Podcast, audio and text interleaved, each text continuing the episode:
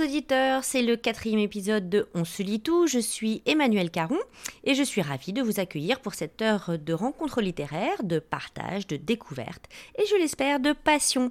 On se lit tout, c'est en effet des rencontres d'auteurs et d'autrices qui nous parlent de leur œuvre, mais aussi des textes qui leur sont chers, qui ont compté et qu'ils ont envie de partager. Pour cette édition, bah, trois rendez-vous. Le premier euh, débute sur mon canapé où j'ai convié la merveilleuse Catherine Oslo à nous parler de Symptômes, son nouveau recueil de BD, son, nouveau, son nouvelle BD. Puis j'ai retrouvé euh, John VR euh, à Côte des Neiges pour qu'il nous parle de son polar, glaçant et assez génial entre voisins. Et aussi un, troisième rendez-vous sur Saint-Laurent euh, une rencontre très attendue avec la délicieuse Constance Joly pour qu'elle nous parle de son roman Over the Rainbow, une rencontre que vous allez voir euh, où il faisait très froid, mais qui est restée très chaleureuse. Voilà, le quatrième euh, de On se lit tout débute et bon voyage en littérature. Alors, euh, eh bien, écoutez, nos chers auditeurs, nous sommes euh, en ce moment, euh, c'est un grand moment puisque nous nous allons pouvoir parler à Catherine Oslo pour son magnifique recueil de BD. Je sais pas comment dire ça, c'est vraiment un ovni dans la dans la BD. On va en parler, Catherine. Alors d'abord, bonjour Catherine. Bonjour. On est toutes les deux sur mon canapé. Voilà, il pleut euh, dehors. On a un petit chien euh, qui aimerait beaucoup jouer à la balle et qui va faire quick quick, je pense, avant euh, sous peu. Comme d'habitude, les auditeurs sont habitués maintenant. Alors, écoute, Catherine, j'ai vraiment adoré ton, ton, ton recueil de BD. Est-ce que ça va le terme d'ailleurs, euh, recueil de BD une, Ta BD, quoi, en fait. Oui, je pense, euh, bah, bande dessinée. Mais parce que je trouve que c'est tellement confluent de plein, plein de choses. C'est tellement riche, ton univers, et c'est tellement riche structurellement aussi, que c'est à la fois un roman, un conte, une BD, un recueil philosophique, là, franchement. Euh, je sais, tu me regardes avec des yeux ronds, là, parce que tu dis, mais comment ça, philosophique? Mais moi, j'y ai trouvé vraiment quelque chose comme un, quelque chose qui nous aide à vivre. Donc moi, j'appelle ça de la philosophie. Euh, ça s'appelle symptôme, juste pour resituer un petit peu euh, euh, pour les auditeurs, parce que tu vas t'intéresser au bien-être. J'ai l'impression que, euh, bon, je sais pas combien de temps ça t'a pris à faire le, bouquin, mais c'était vraiment pendant la, la Covid. Et ce thème, j'imagine qu'il est relié aussi à tout ce qu'on a vécu collectivement, du bien-être difficile à attraper, inatteignable. Est-ce que j'ai juste ou est-ce que je me trompe? Est-ce que c'est vraiment enraciné dans l'expérience actuelle, l'histoire du symptôme, c'est le, titre et c'est euh, la question du bien-être euh, En fait, non, c'est pas. bon, j'ai pas, pas juste, voilà. c'est pas vraiment euh, enraciné dans, dans ce qu'on vient de traverser, puisqu'on traverse encore par rapport à la COVID. C'est plus, c'est plus enraciné dans un intérêt que j'ai qui date de tellement longtemps sur. Mmh qu'est-ce que ça veut dire être en santé, qu'est-ce que ça veut dire être malade, euh, euh, comment, euh, qu'est-ce qui contribue à, à, faire que je me sens bien à travers le, le, prisme de nos relations? Moi, je m'intéresse beaucoup à ça, mais je, je m'intéresse aussi à la santé. Euh, par exemple, euh, par rapport à ce qu'on mange, puis tout oui, ça. Oui, oui, Mais, mais moins que euh, l'aspect relationnel, mm-hmm. l'aspect de, tu sais, même, ça peut être une relation avec une œuvre d'art. Oui. Comment être en contact avec une œuvre d'art, ça peut contribuer à, à ta santé. Oui. comment une lecture aussi peut te faire évoluer, peut, puis qu'est-ce que ça fait à tes molécules? Oui, c'est ça. donc, euh, qu'est-ce que ça peut faire même euh, euh, à tes organes, ah à ton sommeil? Tout ça, ça, ça, a un gros impact sur la santé, comme un souper avec des amis qui peut être stimulant, je pense, contribue à ta santé, et un souper où les relations sont plus tendues et difficiles, bon. Mais je pense qu'on parlait de philosophie, euh, mais c'est vrai que si tu te poses la question de la vie bonne, qu'est-ce qui fait que ta vie est bonne, que tu es heureuse, que tu es en santé, que tu es en équilibre, euh, ben on est dans la philosophie. Euh. mais si, mais si, mais si.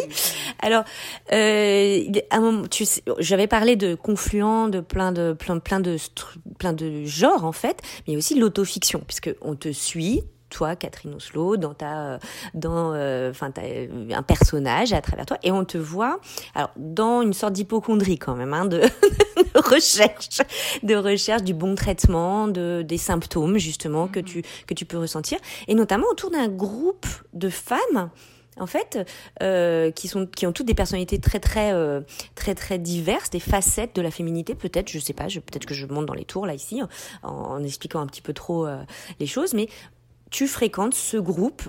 Euh, on te voit soit toute seule, soit avec ce groupe de femmes. Et euh, je voulais te demander, mais d'où il vient ce, d'où elle te vient cette idée Est-ce que tu as fréquenté des, des, des, groupes de femmes comme ça, d'entraide ou de qu'est-ce qui, qu'est-ce qui, comment ça t'est venu? Non, j'ai jamais fréquenté de groupe de femmes. En fait, euh, dans le livre, il y a un groupe qui s'appelle Solitude Anonyme. Oui. Et donc, euh, ça, ça, fait, ça fait un petit peu référence au groupe comme... Ah, ça, c'est ton petit chien. il ne peut pas s'empêcher. Dès qu'il y a une interview, c'est incroyable. Mais c'est les terriers aussi qui creusent le Oui, oui, oui, oui. Et euh, c'est ça. Donc, ça fait référence au groupe comme Alcoolique Anonyme. Oui, bah oui, oui. bon, Narcotique Anonyme et tout ça. Et puis, euh, et donc, moi, je, je, me suis intéressée à ces groupes-là parce que ils sont fondés sur l'écoute et la prise de parole, et c'est vraiment le jeu entre les deux, c'est-à-dire le lien avec toi pour ton rétablissement. Tu le fais en écoutant les autres. Oui. Et euh, un est indispensable à l'autre. Tu, oui, peux oui. pas, tu peux pas aller mieux sans parler, mais tu peux pas aller mieux sans écouter non plus. Donc, c'est ce que j'ai choisi euh, euh, d'explorer comme facette de la santé, d'être à l'écoute de soi et à l'écoute des autres et à l'écoute de ses symptômes avec euh, euh, le corps comme, euh, comme s'ils étaient une métaphore de quelque chose. Ah, oui. Tu sais, parce que on, on, voit souvent le corps et l'esprit comme étant séparés, mais oui. tu sais, si on se voit comme juste une entité, qu'est-ce que ça veut dire si on se met à s'écouter? Et, euh, et, voilà. Bah, à bas des cartes. Hein. De toute façon, la séparation du corps et de l'esprit, euh, ça fait longtemps qu'il faut arrêter avec ça. C'est un mythe, je pense. Je suis tout à fait d'accord avec toi. Il y a un personnage, moi, qui m'a complètement euh, fait triper. C'est euh, Mireille. Mmh. Hein, c'est ça? C'est une vieille euh, dame, une dame un peu plus âgée que, que le groupe des femmes euh, qui est fréquente. Et elle, elle est... Bon, le, le, le, livre est vraiment surréaliste. Hein. C'est-à-dire que tu... Il y a une part d'imaginaire absolument incroyable. Tu pars vraiment dans les métaphores et tu vas les exprimer jusqu'au bout. Ça qui est génial. Et cette Mireille, par exemple, euh, elle est amenée dans son traitement à raconter ses rêves à une, à une, euh, une banque de rêves. Est-ce que tu peux nous en parler un petit peu de ce personnage extraordinaire? Ben, en fait, euh, Mireille, c'est ça, c'est une dame un peu plus âgée qui se rend euh, chez le médecin et qui reçoit un diagnostic de trouble de la solitude. Et puis, euh, le, le, trouble de la solitude lui donne plein de vrais symptômes physiques, oui. comme son, son sang est d'une couleur étrange, euh, et puis euh, elle a des tremblements, euh, différents signes comme ça qui sont des manifestations euh, de, de sa solitude. Et c'est comme ça qu'elle est appelée à, à rejoindre euh, ce groupe-là, mais elle a aussi d'autres choses qui qui d'autres choses à faire, une liste de choses à faire qui, qui, lui est conseillée par le département de la solitude, qui est un département de l'hôpital. Mais ça, le département de la solitude, ça m'a été euh, inspiré par le ministère de la solitude qui existe en Angleterre. Ça, je trouve ça Incroyable. Incroyable. Yeah. Incroyable. Oui, oui, oui d'accord. Donc, il y a un ministre de la solitude. et puis, j'ai lu, euh, j'ai lu un peu là-dessus, euh, entre autres, un livre écrit par un chirurgien qui, lui, toute sa vie, s'est intéressé à l'impact de la solitude sur la santé. Et euh, là, par contre, on en a un peu plus entendu parler bah euh, ces dernières années. Y compris en France, hein, enfin, avec des scandales, la façon dont on traite les aînés aussi, et la solitude ouais. qu'on a vécue tout particulièrement en ce moment, tout à fait. Oui, et donc euh, la solitude telle que ressentie, parce qu'on peut être seul sans souffrir de solitude, avoir très très peu de gens, tout ça, puis c'est correct, et ça dépend beaucoup aussi de la personnalité, mais il, il y a des gens qui peuvent ressentir la solitude, même comme quand on se sent seul, entouré de gens. Là. Et ça, ça peut avoir un gros impact sur la santé. Et euh, je pense qu'il disait que c'était l'équivalent de 15 à 20 cigarettes par jour. Ouais, euh, tu sais, il y a, en tout cas, il y a, il y, a, y a tout plein de signaux comme ça, de symptômes. Et donc, Mireille... Mm -hmm. euh, a des symptômes. Et donc, c'est ça, le département de la solitude, c'est là où je m'en allais, euh, lui donne une, chose de, une liste de choses à faire, dont l'analyse des rêves. Oui. Et elle se rend au laboratoire des rêves et cauchemars. Ça, c'est un laboratoire qui existe à Montréal, que je suis déjà allée visiter avec une euh, collègue qui s'appelle euh, Zviane, que tu connais. Mais oui, très bien, et que j'adore aussi, hein, d'ailleurs. Et donc, euh, euh, Ziane et moi, à un moment donné, on est allé visiter euh, le labo et elle faisait un reportage là-dessus. J'étais comme, oh mon Dieu, tu sais, je pense qu'il y avait deux endroits qui disaient en Amérique du Nord ou qui étaient complètement dédiés à la recherche sur les rêves et sur les cauchemars, tu sais. Et, euh, et c'est ça, ça m'est venu, euh, ce segment-là, où, mais après, dans le livre, tu sais, c'est très euh, surréaliste. C'est ça, ouais, ouais. c'est ça. Il y a une patte surréaliste, et même, j'allais dire, pour rajouter à mon attirail de tous les, tous les genres qui sont explorés, il y a la poésie, hein, clairement. La poésie surréaliste, où enfin, l'imaginaire a une place énorme, mais la poésie, quoi vraiment, c'est ton univers extrêmement poétique. Ne serait-ce que parce que, encore une fois, euh, tu explores les métaphores, en fait. Tu les, tu les mets sur papier. C'est euh, complètement flyé, euh, dans un certain sens, mais pourtant, tout fait sens. Et ça, j'ai trouvé ça magnifique. Et une, ça me permet de poser une autre question sur ton processus créatif. C'est quoi ton quotidien de, de créatrice? Comment est-ce que, enfin, ton quotidien en général, enfin, une synthèse, on va dire. comment est-ce que tu crées? C'est quoi ton, c'est quoi ton, ta façon d'être par rapport à ça Ben, pour moi, euh, quand je travaille, j'ai l'impression que c'est un, gros travail, euh, mettons, en collaboration avec euh, mon inconscient. Oui, oui. Et donc, euh, tu sais, comme le, le, thème de mon livre, il n'y a rien qui s'est fait consciemment. En fait, consciemment, j'avais l'intention de travailler sur l'amitié. Mm-hmm. Et donc, euh, j'essayais de plonger là-dedans. Puis, il y a plein de morceaux d'histoire qui me venaient, vraiment comme un casse-tête. Mm-hmm. C'est comme si j'allais creuser, puis je ramenais une pièce ici, une pièce là. Puis, à un moment donné, j'ai tout mis ça ensemble. Puis on, avec mon éditeur, on voyait quelque chose apparaître, mais qui, qui était beaucoup plus lié au corps. Mm. Et puis là, j'ai compris, parce que c'est une chose à laquelle je réfléchis beaucoup, pour plein de raisons. J'ai beaucoup mm. été, ben, comme tout le monde, en contact avec la maladie, la maladie mm-hmm. de proches et tout ça.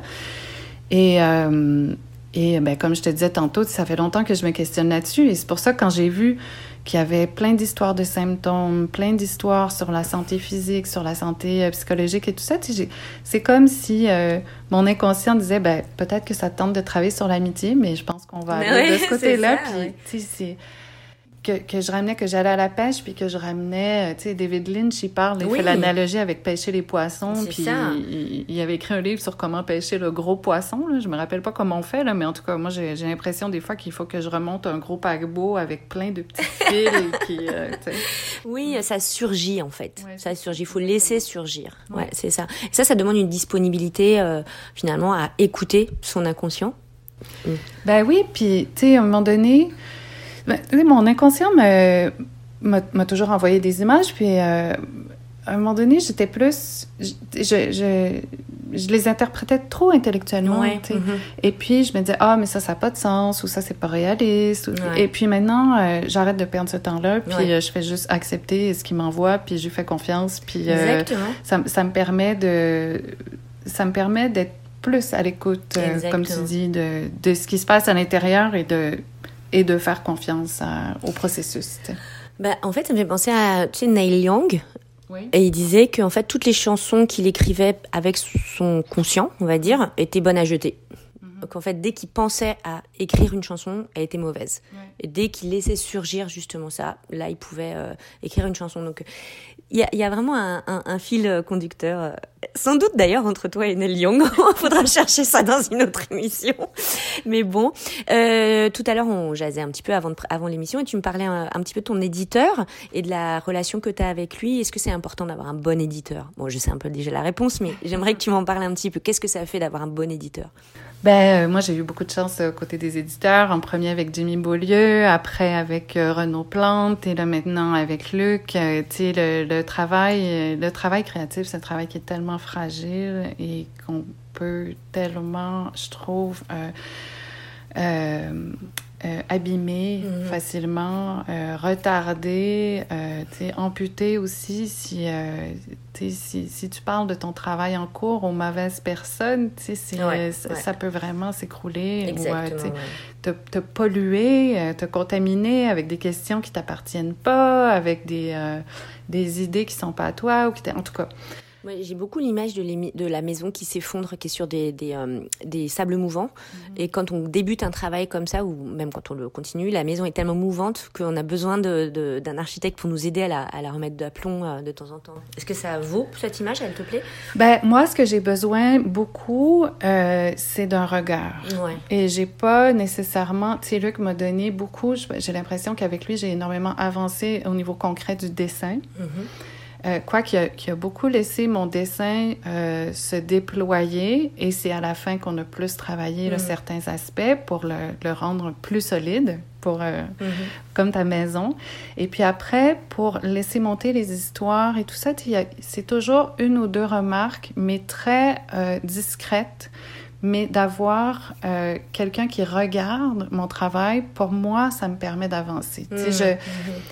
euh, et puis, rendu à un certain niveau d'avancement, là, je peux prendre tous les commentaires. et là, je, suis, je me sens assez solide pour... Euh, je comprends suffisamment ce que je fais pour pouvoir faire des choix plus conscients. Mais, mais, mais oui, sur le travail... Mais tu sais, tu vois, c'est comme je disais tantôt, c'est grâce à lui, euh, c'est son regard qui m'a permis de voir mm. que je, parlais de symptômes. Oui, ouais, je comprends. Et juste ça, ça m'a permis de faire émerger beaucoup plus facilement le livre.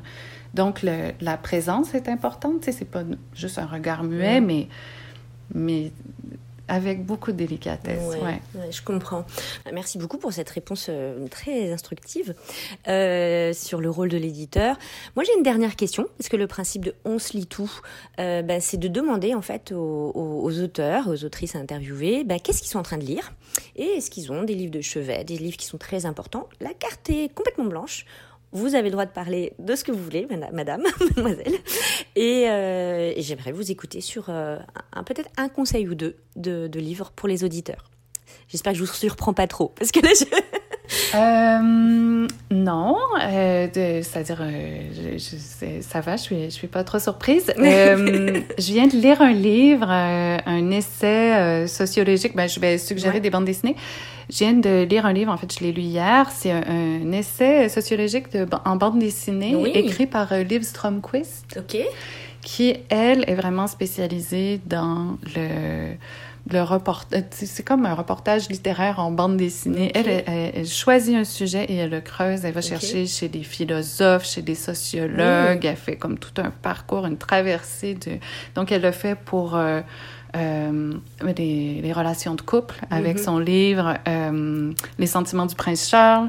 Elle le fait, en tout cas, pour plein de thèmes. Et là, elle le fait sur la beauté. Donc, ah. son livre s'appelle Dans le palais des miroirs. Dans le palais des miroirs, super. De Liv Stromquist. Et euh, elle analyse euh, notre rapport à la beauté. Euh, elle, elle, interroge le désir. Qu'est-ce qui fait qu'on désire? Qu'est-ce qui oriente le désir? Le mimétisme, plein de choses comme notre rapport à la photographie. c'est vraiment passionnant. Eh bien, écoute, tu m'as vraiment donné beaucoup, beaucoup envie de, le, de le, me le procurer et de le lire. Euh, merci beaucoup, Catherine Oslo. Une personnalité rayonnante et ça fait tellement plaisir de, de te voir et de, de, de, lire tes livres et de participer à ton, à ton univers. Merci d'avoir été avec nous. Euh, un petit mot de la fin, si tu veux. Ben, merci à toi. Ça me fait tellement plaisir. À la prochaine. À la prochaine. Voilà, alors après euh, ce délicieux moment avec Catherine Oslo, je me suis dirigée vers euh, Côte des Neiges pour retrouver, euh, comme prévu, eh bien, John VR qui avait plein de choses à nous dire, et sur le polar, et sur la scénarisation, et sur l'auto-édition, en tout cas l'édition Amazon. Et c'était super intéressant. Je vous laisse écouter. Bonjour, bonjour, euh, chers auditeurs. On est en ce moment euh, dans Côte des Neiges, un quartier euh, tout à fait inspirant pour un thriller, n'est-ce pas, John Veher Absolument, oui. Voilà. Donc je suis en face de John Veher, que dont j'ai lu le livre Entre voisins, qui est un thriller et que j'ai absolument adoré et qui m'a glacé littéralement. Alors j'avais plein de questions à vous poser, John Veher. Et d'abord, bah, où est-ce que vous avez trouvé une intrigue pareille? Alors en fait, l'idée m'est venue euh, il y a quelques années déjà. Ça fait à peu près cinq ans qu'on est venu à Montréal, qu'on s'est installé. Et, juste à côté, il y a un quartier qui s'appelle Westmont. Et euh, en me promenant dans ce quartier, je me suis dit, tiens, euh, j'aimerais bien, j'y vois bien une intrigue Mhm. s'installer dans une sorte de, de huis clos de ce quartier qui est un peu à part comme ça. Il y a des très belles maisons, c'est un quartier assez riche, euh, voilà, c'est c'est une ville dans la ville en fait, euh, puisque elle a eu le statut de, de ville à part depuis 2006, je crois. Ils ont leur propre police, leur propre administration, et, une espèce d'une sorte de microcosme comme ça, de gens plutôt riches. Donc j'avais envie de, de, de voir comment je pouvais installer une intrigue euh, dans ce décor-là. Et euh, l'idée m'est venue de d'imaginer un, Français, une famille française Mm. qui quitterait la France après avoir vécu un, un drame et un deuil terrible, et qui euh, décide de venir à Montréal pour changer de vie, pour prendre un nouveau départ, et qui s'installe dans ce quartier. Euh, il trouve une petite maison, parce qu'il y a aussi des petites maisons à Westmont, il n'y a Ouais, pas ouais. que des manoirs euh, gigantesques. Il trouve une toute petite maison, voilà, et puis ils sont séduits par le quartier. Euh, mon euh, personnage principal, qui s'appelle Paul, est professeur de français. Il était professeur de français en France, et là, il a trouvé une place dans une, excellente école que vous connaissez peut-être, qui s'appelle le Collège. Marie de France, et oui, il est prof de français, donc je, je me suis pas tout à fait reconnue dans ce personnage, heureusement pour moi, parce qu'il lui arrive que des avanies épouvantables. Il est l'objet de malveillance absolument incroyable. Je vous laisse me- m'en parler. Voilà, donc ils arrivent dans ce quartier, au début tout se passe bien, nouveau départ, nouvelle ville, nouveaux voisins, donc euh, voilà, ils sont bien accueillis, on les invite à un barbecue. Sa femme est très déprimée quand même. hein. Il y a vraiment cette, cette, cette idée quand Oui. même que le drame qu'ils ont laissé en France euh, a laissé des blessures euh, incommensurables en fait. Et euh, sa, sa femme a du mal à se relever. Et c'est déjà une situation de fragilité en fait dès le départ. Voilà, c'est ça. Elle a, a très mal vécu ce, ce drame, enfin lui aussi, mais elle s'est vraiment effondrée Ouais. d'une certaine mesure, alors que c'était un des un pilier de la famille quand même, Mm. même peut-être plus que lui. Ouais. Et lui s'est senti, voilà, c'est la, la responsabilité de d'arriver à les faire euh, dépasser ce, ce drame et de vivre autre chose. Et, Mhm. et justement, son objectif, c'est de se dire, euh, on va mettre euh, 6000 km entre nous et ce drame, et puis on va pouvoir rebondir, on va tourner la page. Alors Oui. pas oublier, parce qu'on n'oublie jamais ce genre de choses, mais, mais euh, voilà, euh, démarrer une nouvelle vie en quelque sorte, sous de ouais. meilleurs auspices. Il a la- le fantasme de la table rase en fait. Il a envie de recommencer quoi. Il a l'idée, l'idée que ça peut marcher, que Voilà. sa famille peut se rebooter d'une certaine manière dans un autre endroit. Voilà, voilà, absolument. Sauf que si au début ça se passe bien très rapidement, euh, Ah ouais. il y a un petit grain de sable dans la chaussure qui euh, se présente sous la forme d'un mot anonyme qu'il Mhm. trouve dans sa boîte aux lettres et qui euh, lui dit d'aller, euh, lui demande d'aller rayer la voiture d'un de ses voisins qui se trouve dans, dans la rue. Donc il ne comprend pas au départ, il se dit mais d'où ça peut venir? Et il prend ça pour une blague ou pour un bizutage en disant c'est peut-être comme ça qu'on traite les nouveaux voisins qui arrivent, c'est peut-être une sorte de, de, de- de rituel. Bon voilà, Oui, c'est bien connu au Canada. Les bisutages de sorte sont très fréquentes. Et, euh, et donc il ne fait pas attention. Et puis bon, petit à petit, il y a d'autres lettres qui vont arriver. Et il va rentrer dans une sorte d'engrenage où, euh, vous savez, c'est un peu l'histoire de la grenouille dans la casserole. Oui, Je sais oui, pas si oui. vous connaissez. Voilà, c'est-à-dire Ah que ouais, si on plonge une grenouille dans une casserole d'eau bouillante, euh, bah, elle va s'échapper aussitôt par réflexe. Mais si on la met dans une casserole d'eau froide et qu'on allume le feu en dessous, petit à petit, elle se laisse endormir. Euh, et puis quand ça devient trop chaud, c'est trop tard. Bon, Ouais, voilà. ouais. Donc c'est un peu ce système d'engrenage progressif qui fait que il, il tient à, à, comment dire, à- il veut pas lâcher le morceau par rapport à son objectif de départ, qui Oui. est d'arriver à en quelque sorte sauver sa famille en, en essayant de s'éloigner de ce drame et d'essayer de reconstruire cette vie. Donc il a toujours cet objectif et coûte que coûte, il veut rien lâcher par rapport à ça. Ça. Surtout qu'il se reconnaît une certaine responsabilité dans ce qui s'est passé en France et qui veut se racheter d'une certaine façon. Oui, oui, Donc il ça, veut pas, il veut pas lâcher là. Il veut se montrer fort. Il veut dire non, on va pas cette fois-ci euh, les obstacles, je vais les surmonter. Sauf que petit à petit, ça devient de plus en plus difficile. Il est de plus en plus seul et, et voilà. Et j'en dis pas plus parce qu'après. Non, non, non, c'est sûr, mais il va être entouré par une spirale en fait de malveillance. Hein, vraiment, il va s'apercevoir que son environnement lui veut du mal. hein. Hein, franchement, un, un environnement anonyme et, où euh, tout le monde est, euh, comment dire, euh, incernable. Enfin, c'est très difficile de savoir qui lui en veut, pourquoi, qu'est-ce qui lui arrive. Et il y a vraiment une jusqu'à la fin que je raconterai pas, je vous rassure. Je, vois- je vois votre petit œil inquiet. non, non. Mais euh, c'est ça, il a, il a vraiment, euh, il est en face d'une malveillance inconnue et impossible à, à cerner. Euh, ça, est-ce que ça dit quelque chose de l'exil en fait, de l'expérience euh, d'être dans un nouvel environnement? Est-ce que vous avez exorcisé en fait euh, La question est un petit peu euh, cliché, mais je pense qu'elle, elle, cette façon d'envisager l'arrachement à, à- à la France et de s'installer ici, il y a quelque chose que vous dites qui est venu me chercher aussi dans l'angoisse que ça génère. Un déménagement de cette sorte. Alors en plus, vous avez des personnages qui sont très radicaux par rapport à ça. Ils ont vécu des choses horribles en France, il leur arrive des choses horribles, mais ça vient dire quelque chose de ce que c'est que changer de pays. Est-ce que je me trompe? Oui, non, non, c'est on peut pas écrire une histoire comme ça sans effectivement que ça fasse euh, référence à votre propre expérience euh, d'exil, de d'expatriation. De, bon voilà, il y a plusieurs mots pour dire ce, mm. cet arrachement. Euh, à ce pays-là, c'est dans une lui s'il fait ça, c'est dans une volonté que ça aille mieux. C'est-à-dire que c'est pour euh, oublier quelque chose qui s'est passé en France pour aller vers une nouvelle vie. Voilà, il peut y avoir d'autres motifs de, l'exil ou du fait de partir. Mm. Voilà, nous, nous, quand on est venu ici, c'était pour euh, des opportunités euh, professionnelles, et mm, pour c'est une expérience pour les enfants, disant que voilà une nouvelle culture, tout ça. Donc ils sont aussi dans cet esprit-là, mais il y a quand même quelque chose qui au départ euh, est un, un, un, arrachement volontaire mm. à, quelque chose qui leur a fait du mal, et comme un renouveau, une terre promise en fait, en quelque sorte, un, un, nouveau monde à découvrir et qui ferait table rase en effet du, du passé. C'est ce qui m'a intéressé aussi euh, en écrivant ça, c'est la comment dire, c'est le ce qui tourne autour du, du deuil aussi, c'est-à-dire de comment est-ce qu'on arrive à dépasser euh, une histoire ou une, un événement aussi terrible qui vous est arrivé. Mhm. et, euh, et, donc la thématique, le thème que j'ai envie d'installer à travers cette intrigue, c'est euh, est-ce que voilà, Paul pense en fait en, en, en, quittant la France pour le Canada qu'il y a une, en quelque sorte une façon de de, de, de, faire un deuil de façon accélérée, comme il y a mm, des formations accélérées pour passer son permis de conduire. On, voilà, il s'imagine. Donc on connaît les, les, différentes étapes du deuil. Voilà, on est saisi, puis après on est en colère, puis après on refuse, et après bon voilà, il y a différentes étapes.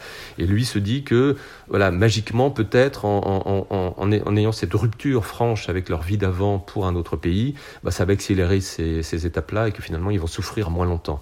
Voilà, et l'histoire va montrer que c'est plus compliqué que ça et qu'il y a un temps incompressible du deuil, de la reconstruction, de la résilience comme dit euh, Cyril Nick, euh, et, et, qui fait que voilà, c'est toute l'histoire où il se rend compte que finalement, bah, c'est pas aussi simple, quoi. Oui, enfin, et puis en plus, il lui arrive des choses qui vont euh, toucher sa famille profondément et enfin vont comment dire le mener vers une nouvelle épreuve encore à surmonter. Enfin, c'est c'est vraiment jamais fini. Enfin, le pauvre personnage. en tout cas, alors c'est un livre que je conseille absolument. Entre voisins de John Nevers parce que c'est haletant, c'est très bien écrit, avec une clarté de style, limpidité, avec des ambiances qui sont créées, des personnages euh, extrêmement bien campés et une histoire. Alors moi, je vous l'avoue, je l'ai lu du, début jusqu'à la fin en quelques heures. Euh, J'ai pas pu lâcher le livre en fait. Je me demandais vraiment jusqu'où euh, euh ce personnage allait aller. Et euh, ça, c'est très très fort d'y arriver parce que techniquement, c'est très difficile à faire. Euh, vous écrivez depuis combien de temps en fait? C'est quoi? Alors, ma question, ça va être vous écrivez depuis combien de temps? Je la, je la maintiens. Et comment vous avez euh, Quelle est votre expérience de publication? Parce que je pense qu'elle est un petit peu originale. Est-ce que vous voudriez nous en parler? Oui. Alors, euh, sur mon rapport à l'écriture, moi j'ai commencé à écrire quand j'avais 13-14 ans, des débuts de romans, des nouvelles, des, des, poèmes, des choses comme ça. Bon, voilà, ça me titillait déjà.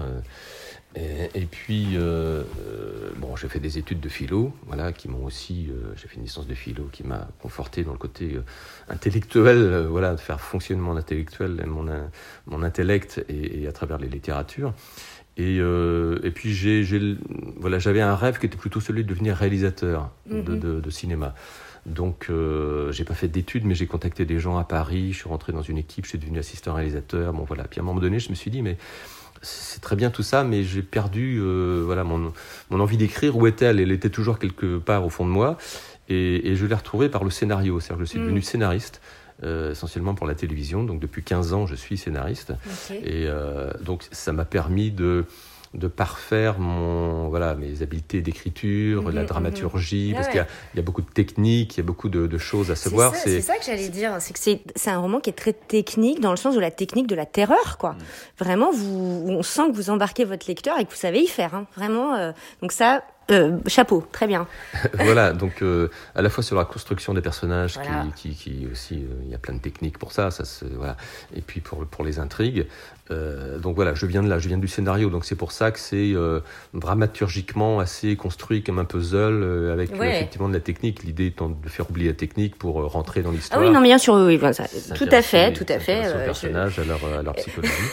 voilà. C'est moi qui remarque la technique parce que elle m'impressionne, mais elle, elle est pas du tout sensible à la lecture. Ça, Voilà, et donc euh, j'avais écrit un premier roman euh, avant Entre voisins qui s'appelle Axis, Oui, euh, mais je l'ai écrit il y a 25 ans. Ah, ok. Et, et il y a 25 ans, je l'avais envoyé à une dizaine, une quinzaine de maisons d'édition. En fait, et j'avais reçu, enfin, quand j'avais reçu une réponse, parce que parfois on ne reçoit pas de réponse, Mhm. les réponses que j'avais reçues étaient toutes sous forme de lettres, de Ouais, lettres, formatées, quoi. formatées, type, voilà, merci, mais ce n'est pas dans notre ligne éditoriale, machin. Mhm. Donc j'avais laissé tomber, j'étais passé à autre chose, voilà, j'étais assistant réalisateur à l'époque, j'avais d'autres rêves, bon voilà. Et puis en arrivant ici, ça m'a retitillé, voilà, et euh, donc j'ai eu envie d'écrire ce, ce roman, euh, Entre voisins. Et euh, je me suis reposé la question de savoir comment se faire éditer. Et entre-temps, par rapport à il y a 25 ans, quelque chose est arrivé qui s'appelle euh, l'auto-édition numérique. Mm. Voilà, à travers des plateformes comme euh, celle d'Amazon, par exemple, Amazon KDP, euh, qui permet alors à n'importe qui euh, de, de s'auto-publier, mais d'une façon extrêmement simple, euh, gratuite. Voilà, totalement gratuite. C'est-à-dire que vous écrivez votre livre, vous le formatez en PDF, et puis euh, vous inscrivez sur la plateforme, vous le téléchargez sur la plateforme, vous téléchargez votre couverture, et euh, quelques heures après, votre livre, il est disponible pour euh, les millions de gens qui euh, Mm, vont, mm. vont chercher un livre sur Amazon. Donc c'est quand même assez, euh, assez incroyable. Ouais. Euh, alors, il y a des avantages et des inconvénients par rapport à la, à la maison d'édition, puisque rien n'est jamais euh, complètement euh, ni blanc ni, ni noir. Euh, les gros, enfin, le gros avantage, c'est que vous êtes seul maître à bord, donc vous décidez vraiment de ce que vous voulez faire comme vous voulez le faire. Le gros avantage aussi, et ça par rapport à ma comment dire, mon travail de scénariste, mon expérience de scénariste. Quand on est scénariste, en fait, c'est un travail de masochiste d'être scénariste, ouais. hein, parce que euh, c'est- jamais ce que vous voulez vraiment écrire qui, in fine, va se retrouver sur l'écran. Ah non, mais je vous rassure, euh, le, le travail de romancier dans l'édition traditionnelle, c'est exactement pareil. Il faut vraiment euh, Oui, enfin, être un je- peu masochiste. Ouais, je sais pas, parce que dans, Mais dans, pire, dans le euh, scénario, c'est pire, parce pire, que ouais, tout le ouais. monde s'y mêle. Il y a d'abord un directeur d'écriture, puis il y a un producteur, puis il y a un diffuseur qu'on Ouais. s'enchaîne, et puis il y a des annonceurs, et puis il y, a des, il y a la femme de ménage qui vient vider les cendriers, qui peut donner son avis Mm. aussi. Enfin, au bout d'un moment, les acteurs s'y Mm. mettent aussi, ils disent Ah, mais non, je réécrirai ça comme ça, les dialogues, machin. Donc finalement, c'est toujours le désir d'un autre ou le désir d'autres personnes qui viennent interférer ouais, avec ce que vous voulez faire hein. vous-même. Mhm. Et, euh, et puis il faut demander la permission, c'est-à-dire que on, euh, ces gens-là ont droit de vie et mort sur ce que vous faites, c'est-à-dire Ouais. moment de leur disent, ben non, et ça n'atteindra jamais son public. Il y a plein de projets qui tombent à l'eau comme ça, voilà. parce que c'est lié à toute une industrie, il y a beaucoup d'argent euh, Mm, qui, qui, qui, voilà qu'on ne trouve pas à moins d'être- un riche héritier, ce qui n'était pas mon cas. Donc voilà, je- donc j'en avais assez de demander la permission pour que aboutissent euh, les histoires et les personnages que j'avais créés. Ah, je Et donc, l'auto-édition permet ça, Mm, c'est-à-dire mm. que c'est directement du producteur au consommateur, c'est-à-dire du romancier au public. Mm, C'est- un trajet direct et c'est ça qui est, qui est assez extraordinaire. Euh, je reste sur encore les avantages de l'auto-édition par rapport à la maison d'édition, qui est euh, la distribution, enfin le, le- la part de, de revenus que touche l'auteur. Dans une maison d'édition, c'est à peu près 10%. C'est en fonction de votre notoriété, ça peut être un peu plus, Mm. mais en gros, on va dire qu'en moyenne, c'est 10% que Mhm. touche l'auteur, puisqu'il faut payer l'imprimeur, il faut payer la pub, faut Ah ouais. bref. Avec la plateforme Amazon, quand on est en auto-édition, c'est entre 60 et 70% des, des- des revenus euh, Ouais, qui, ouais. qui vous revient, qui vous reviennent, euh, selon que c'est euh, l'e-book, la version numérique ou la version papier brochée. Voilà. Mhm. Donc déjà, les revenus sont plus importants si vous en vendez. Et, euh, et donc vous êtes en relation directe avec le, le- vos lecteurs. Quoi. Euh, après, les inconvénients, c'est que... Alors l'avantage, c'est qu'on est tout seul, l'inconvénient, c'est qu'on est tout seul. Ouais, c'est ouais, ouais. le revers de la médaille. C'est ça. C'est-à-dire qu'il faut euh, être assez costaud, faut, euh, il n'y a pas, y a personne qui peut vraiment vous aider, vous aiguiller. euh, voilà, vous êtes Même pour la relecture. Hein. même pour la relecture. Alors, autour de cette économie-là d'auto-édition, euh, s'est développée toute une euh, sous-économie, Ouais, voilà, avec des prestataires, vous pouvez faire Mm. appel à des gens sur des plateformes aussi qui prennent pas Vous cher. avez, fait, vous avez fait ça, vous? Alors, moi, non, j'ai juste fait lire à ma femme C'est ça, d'accord. qui m'a fait souligner euh, certaines choses voilà, ou des petites incohérences auxquelles je n'avais pas pensé parce que à force de travailler pendant des mois sur un texte, vous Mm. savez ce que c'est, on finit par perdre une certaine objectivité, Mm, donc euh, on- il y a des choses qu'on peut laisser passer. Euh, mais voilà, alors il y a un poste que j'ai délégué, c'est celui de la couverture. La couverture, Ouais. c'est très important, notamment en auto-édition, puisque ça apparaît la première fois sur une plateforme de, de vente en- sous la forme d'une vignette quoi, toute petite, donc il faut que ça accroche tout de suite le lecteur Mm, mm. qu'il ait envie de cliquer pour, euh, pour, pour voir ce que c'est et puis après éventuellement l'acheter. Donc la couverture est très importante. Donc ça, je laisse ça à un graphiste. Voilà, c'est pareil, on peut trouver des graphistes pour pas très cher qui font ça. Et, euh, et donc voilà, les avantages, les inconvénients, mais surtout l'avantage principal, c'est qu'on peut écrire les histoires qu'on a envie d'écrire, Bah les proposer directement au lecteur, et après c'est le lecteur, qui est le- il y a toujours un juge à l'arrivée, c'est-à-dire il y a toujours quelqu'un qui dit c'est bien, c'est pas bien, mais là c'est le lecteur directement. Mm. Donc s'il trouve pas ça bien, bah, il va mettre un mauvais commentaire ou une étoile sur cinq, ou voilà, puis votre Mm, livre va descendre dans les profondeurs du classement. C'est la sanction euh, logique, mais qui vient directement du public lui-même. ouais. Alors, si en revanche il aime, eh ben, il va faire des commentaires euh, élogieux, et puis du coup, ça, ça fait du bien moral aussi. Il y en a même qui vous écrivent directement, voilà, qui, parce que j'ai laissé mon, mon adresse courriel sur la première page du livre, donc ils veulent m'écrire, les lecteurs ils peuvent m'écrire, Mm. et j'ai reçu quelques courriels qui sont extrêmement touchants, qui sont... Bah oui, on a presque les larmes aux yeux, même en lisant Ouais. ça, parce que on voit à quel point ce qu'on a écrit a touché les gens dans leurs émotions, Ouais, dans les ouais. personnages, dans l'intrigue. Donc voilà, et ça fait un bien fou qui motive pour, euh, pour écrire le suivant et pour continuer. Quoi. Donc c'est une, une aventure solitaire, mais qui est vraiment euh, extrêmement intense quand même, et très intéressante. Bah, écoutez, c'est absolument vraiment passionnant. Je, je connaissais pas du tout, du tout, du tout, et euh, ça me donne plein d'idées en tout cas. Et merci beaucoup de m'éclairer sur le sujet. Et j'espère éclairer les auditeurs.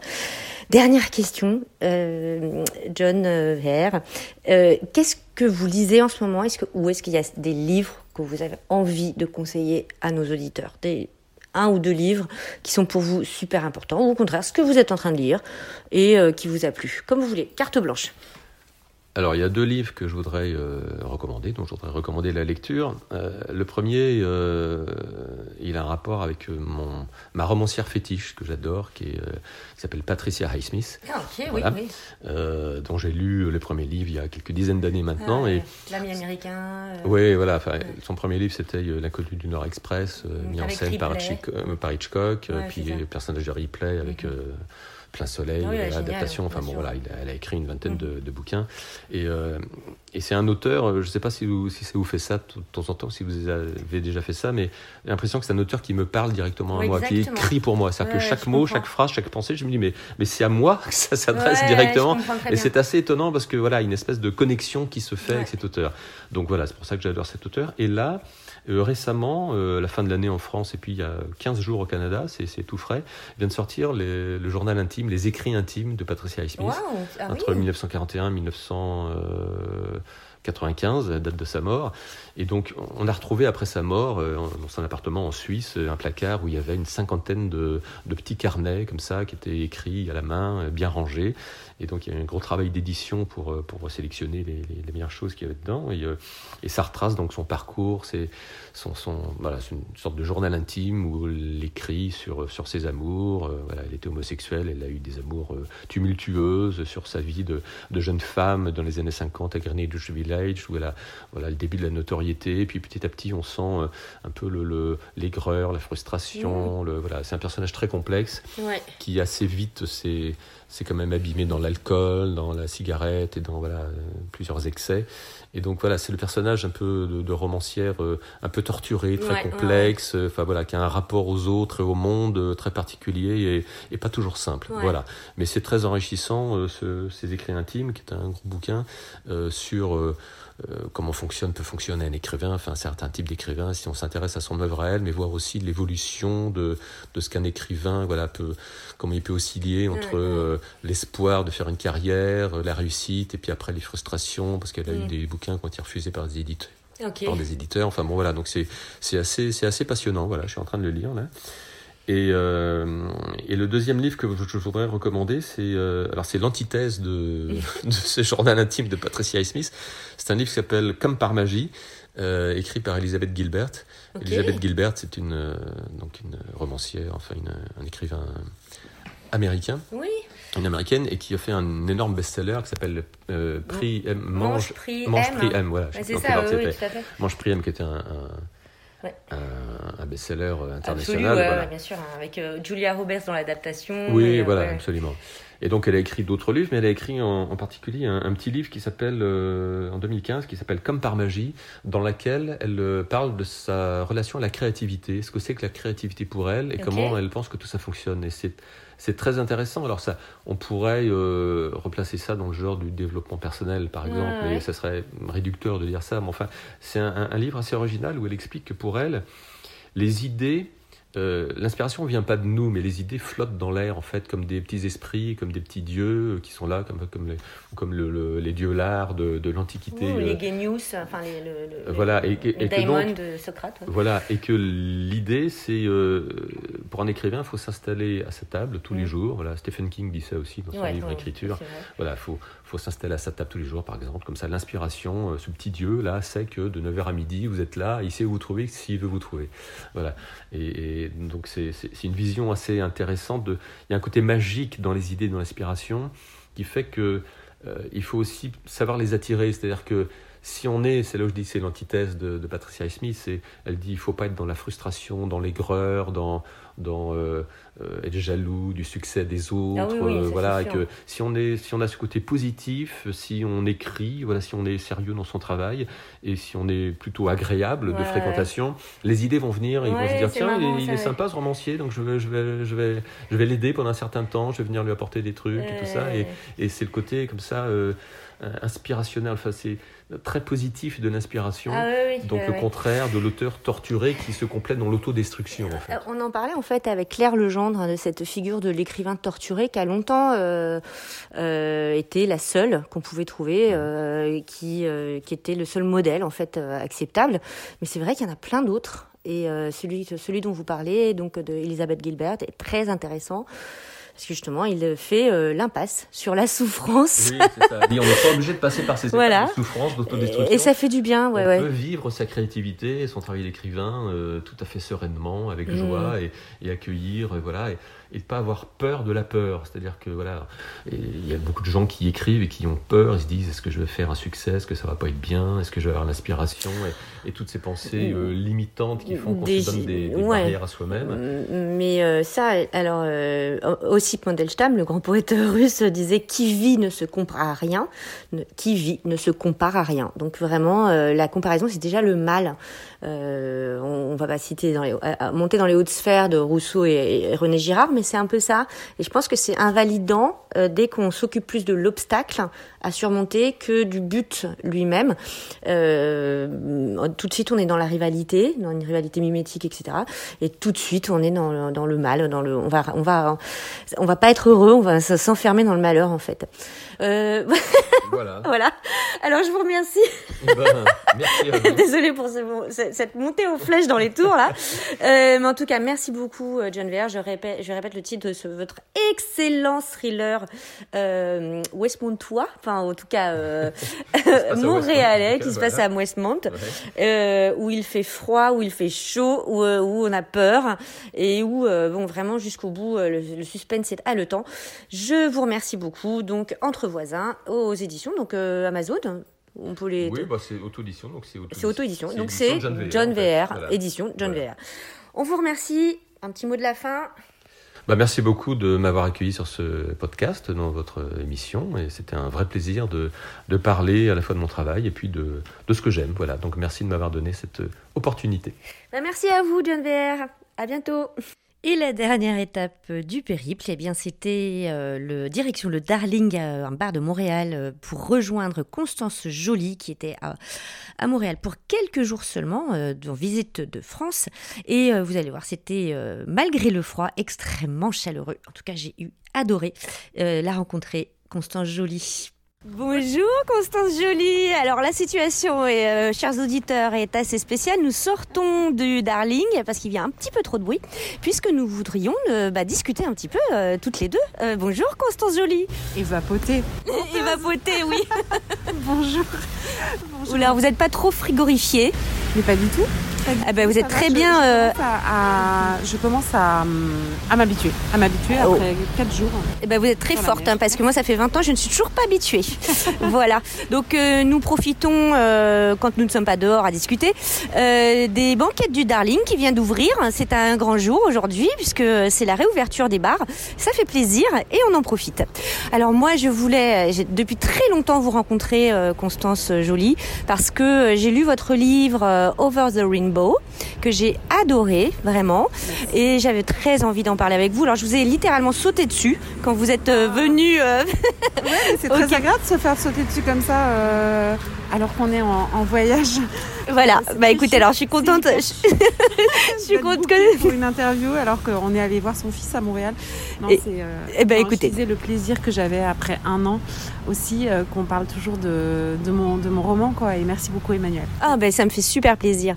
Alors euh, Over the Rainbow, bah, ça évoque la, la très belle relation que vous avez avec votre père, euh, qui est décédé du SIDA, un des premiers à mourir de cette maladie. Vous évoquez vraiment euh, votre relation, euh, votre euh, passé commun, sa maladie, ses derniers instants, avec énormément de finesse, de, de, de pudeur, on peut le dire. C'est pas un mot qui a galvaudé ici. Et j'avais ma première question, ce serait, bah, écoutez, ce très beau titre Over the Rainbow. Moi, j'ai bien une idée de d'où ça vient, mais j'aimerais que vous expliquiez un petit peu aux auditeurs, ben pourquoi Over the Rainbow? C'est un titre euh, qui m'est pas venu tout de suite, euh, mais effectivement qui rassemble pas mal de choses. euh, Je tiens ce téléphone ou pas? Oui. Alors attention, pas sur le micro, mais je vais Ok, le tenir. pardon. Ok, d'accord. Euh, non, parce qu'on a les mains froides, donc Oui, je les mets dans mes peu, poches. Ok. Euh, Over the Rainbow, ouais, c'était, ça m'est venu après. C'est, c'est un titre qui réunissait beaucoup de thématiques euh, et beaucoup de choses que, qui étaient présentes dans le roman. Donc, bien sûr, euh, l'homosexualité avec le, ce rainbow flag euh, euh, qui est présent. Le euh, Judy Garland, qui était une figure que mon père adorait, qui m'a fait connaître et euh, et une chanson qui me qui chantait spécialement Oui. lors de sa confection de la soupe au pistou. et c'était aussi derrière voir quelque chose derrière. Il y, y avait ce pays enchanté qui était euh, en fait la vie qu'il voulait pour lui-même. Euh, over the rainbow, il y avait, il y avait cette possibilité qu'il a traversée avec, euh, avec beaucoup de dignité, avec beaucoup de courage, selon moi, pour, pour rejoindre sa rive à lui. Voilà, donc over the rainbow, c'est ça. Et, et c'était aussi, peut-être aussi quelque chose de lié à l'enfance aussi, euh, Mhm. over the rainbow. Et c'est vrai que j'évoque euh, à la fois son enfance et la mienne. Alors tout à fait, et ça c'est très très beau dans le livre. On vous voit enfant. Euh, alors euh, on- Sur la couverture. Même sur la couverture, on vous reconnaît très très bien. Euh, une très belle photo. Et on voit aussi euh, les rives de Nice euh, s'établir. On voit vraiment euh, votre enfance. On voit, on sent que ces romans, vous- enfin ce texte autobiographique, vous l'avez porté très longtemps. Roman, hein. Oui, on peut dire roman. Oui, on peut dire roman parce que effectivement, je pense que nos souvenirs sont des reconstructions déjà fictives en fait de, de, de, de nos vies. Et je, je porte ce, ce texte depuis longtemps. C'est vrai que j'avais commencé à, à vouloir l'écrire. C'est les gens qui me le rappellent en fait. Je m'en souviens plus, mais c'est mes copines qui me disent euh, parce que j'ai écrit tard, j'ai écrit à près de 50 ans et euh, et c'est vrai que j'avais pas de souvenir. euh, C'est les gens qui me le rappellent. Mon mari qui me connaît depuis, depuis maintenant euh, plus de la moitié de ma vie. Oui, pardon. Nous laissons passer les gens. Que j'avais envie d'écrire et que j'avais envie d'écrire cette histoire. Donc c'est un peu vertigineux de l'avoir écrite parce que maintenant je peux me poser la question de savoir et maintenant est-ce que je suis capable d'écrire au-delà de cette histoire? Over cette histoire je- j'espère mais c'est vrai que je, je, je, je, lui devais ça d'une certaine manière, puisque j'avais effectivement, comme vous l'avez remarqué, un, un- un- une très très grande affection, un très grand amour pour mon père. Euh, et, puis, euh, je suis partie d'une phrase euh, que m'a dite une, une amie, pourtant une très grande amie. euh, mais qui, qui s'est avérée euh, très très perfide euh, le Mhm. jour où elle m'a dit voilà il faut lire la, la première page pour le comprendre mais en, en somme elle a elle a résumé la, la- la vie de mon père en deux formules lapidaires en me disant le vieil homo qui était mort du DAS et je me suis dit ok c'est une façon de voir la vie de mon père mais euh, c'est une façon très très injuste et j'avais envie de revenir en arrière pour euh, pour rétablir en fait la dignité de sa, de sa traversée en fait. Oui, mais c'est très bien dit. Effectivement, c'est le premier chapitre, c'est les premières pages hein, où on a cette euh, réflexion de, de, votre ami euh, qui, euh, qui est d'une dureté incroyable et on voit le regard de la société aussi parce que c'est une maladie où il y avait beaucoup beaucoup d'opprobre, il y avait beaucoup beaucoup de stigmatisation et notamment dans les premiers temps. On, voit aussi tout le cheminement avec le mouvement homosexuel et la façon dont le, la maladie a frappé cette communauté. ça aussi, j'imagine, ça vous tenait à cœur d'en parler? Bien sûr, et moi je, pense qu'il y a encore pas mal de chemin à faire, euh, même si évidemment euh, les homosexuels et le sida, enfin on, ne meurt plus du sida et on est, c'est cruel euh, pour mon père puisque les, les, traitements ont été trouvés très très peu de temps en fait après sa, sa mort, mais c'est non c'est pas c'est cruel pour lui uniquement, c'est une grande avancée, hein, c'est une grande avancée pour la pour la société.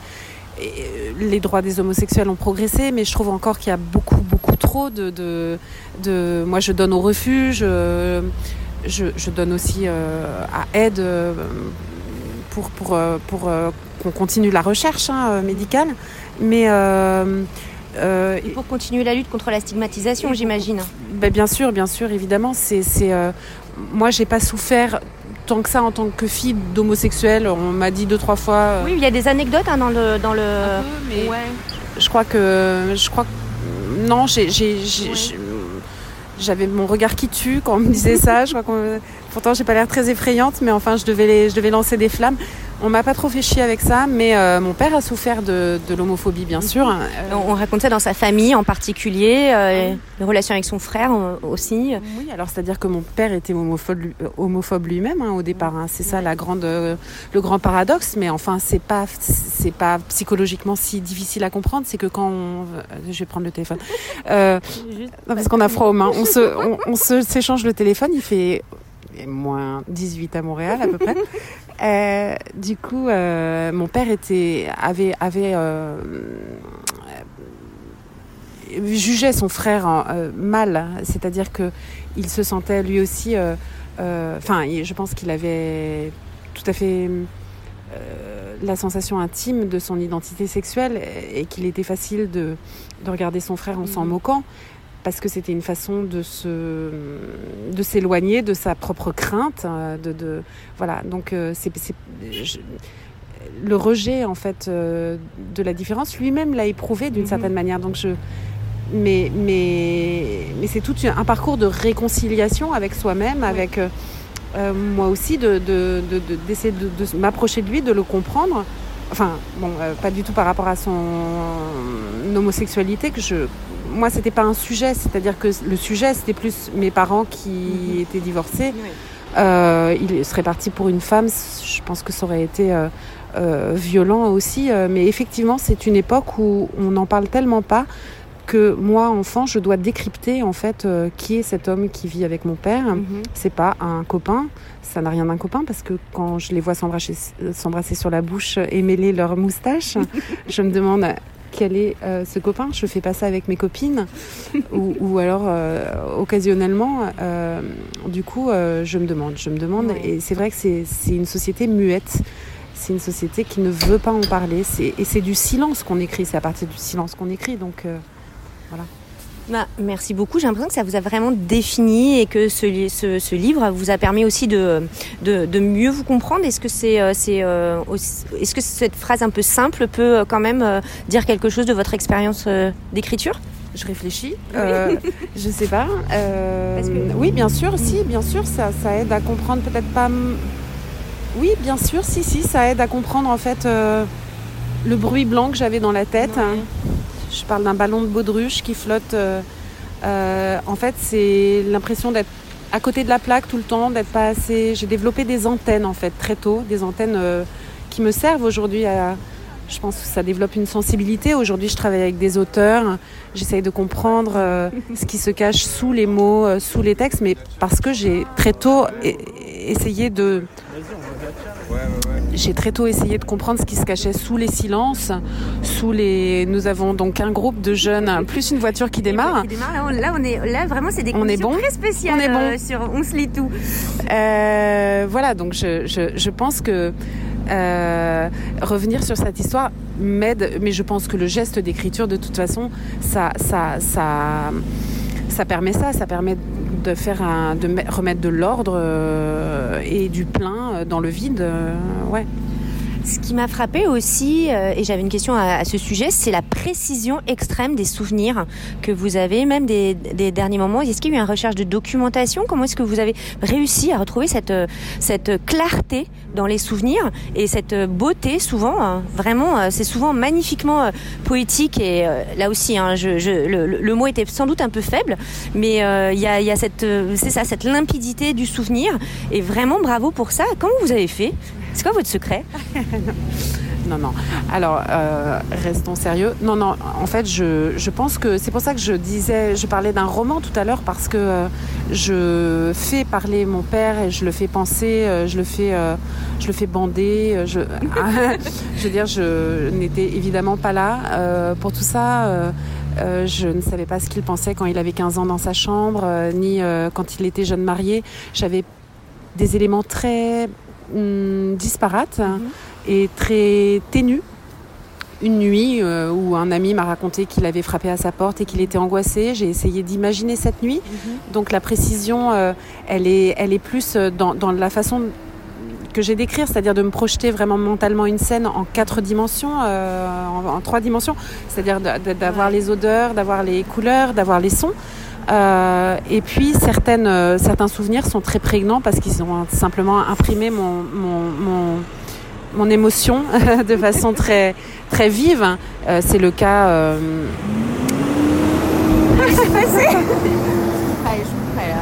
C'est pas possible. non, c'était le camion SG Énergie, merci. C'est évidemment le cas de, sa, de, de, de- de la nuit de sa mort, où j'ai des souvenirs très très précis de ses mains, euh, de, ses, de l'odeur de la chambre, de, de voilà, il y a des souvenirs très très précis euh, parce qu'ils m'ont marqué euh, la façon dont justement je surprends ce premier baiser entre lui et son et, Yvan. et Yvan. Euh, voilà, euh, je me souviens absolument de, de, de, de la texture de la lumière et, et de, choses euh, comme on a dans des, dans des flashs de souvenirs, euh, des, des choses qui nous remontent euh, de façon très très vive. Bah, écoutez, euh, vraiment, c'est très très éclairant euh, ce que ce que vous dites. Ça me, ça me, ça, je suis- j'en suis bouleversée.